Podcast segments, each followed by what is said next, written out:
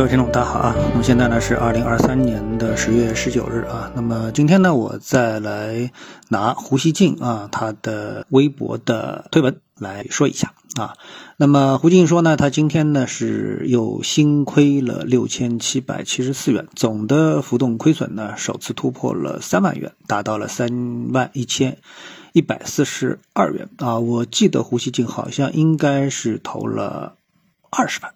啊，好像不是三十万啊，我印象。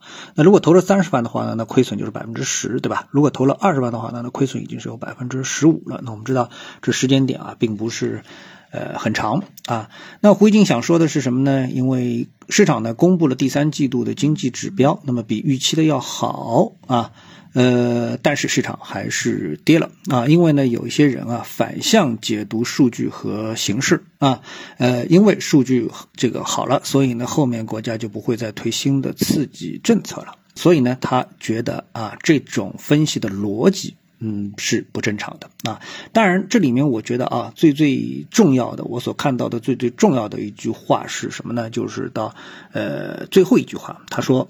我要等到市场恢复理性的那一天，啊，也就是说，他认为现在市场是没有理性的，啊，那我觉得“理性”这个词儿呢，有两种，呃，可以解读的角度啊。我今天对这个词特别有兴趣，就是两种方法，两种方向。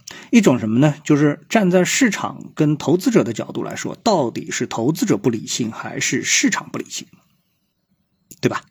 啊，那我觉得呢，嗯，任何人啊都没有这个资格去说市场不理性啊，因为你没有个人啊，哪怕是机构，你都没有能力去调整市场，你只能去调整自己的投资策略。比如说，最简单的啊，如果你认为它跌到位了，其实它没有跌到位，那你到底说是市场呃不理性呢，还是你不理性呢？那显然是你。一，要么是不理性；二，你是判断错误啊。以此呢，你认为市场不理性，我觉得这个说法肯定不正确，对吧？还有一个我们谈理性不理性的一个角度呢，就是我们其实做人啊都比较自私啊。什么概念呢？就大部分人都希望啊，那个跟你相接触的人或者事啊，特别是人，就是说你是那个可以为所欲为、不理性的那个人啊，你对自己的容错空间可以非常的大。啊，比如说，呃，哪怕不喝酒都可以发酒疯，对吧？但是呢，对于你的另一半，啊，比如说夫妻双方另一半啊，那么你希望你的另一半是一个理性的人啊，那么你也希望你的同事是理性的，你希望你的领导是理性的，你希望你的下属是理性的。为什么？因为只有你在你面对一个理性的对象的时候啊，你你才能够就是预测对方的这个做事的。轨迹，对吧？这时候呢，哎，来方便自己判断啊，是不是那能够有一个正确的对策去跟上对方啊？所以呢，人对对方对别人的要求都很高，对自己的要求啊，其实都很低，对吧？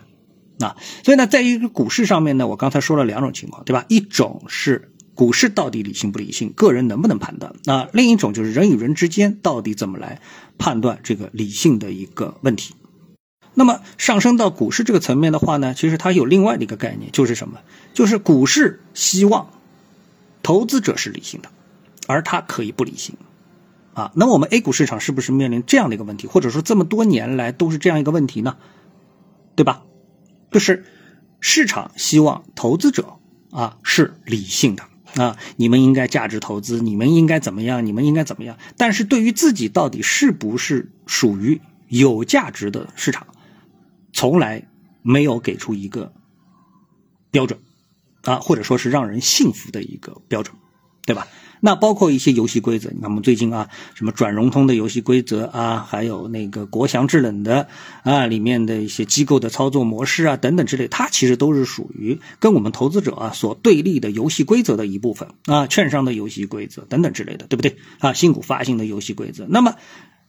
谁应该更理性？谁更应该合规守规呢？而让投资者根据你的这个理性，从而让投资者去肆意的发挥，对不对啊？而不是说反过来是市场要求啊，股民要理智啊，而对自己没有要求啊。所以呢，我们看到今天市场啊不断的下移下移，我觉得其实是很好。理解啊，到底是谁不理智，谁该恢复理性？那我相信这个答案应该是比较简单的。问题是在于怎么做到理性啊？好，谢谢各位收听，我们下次节目时间再见。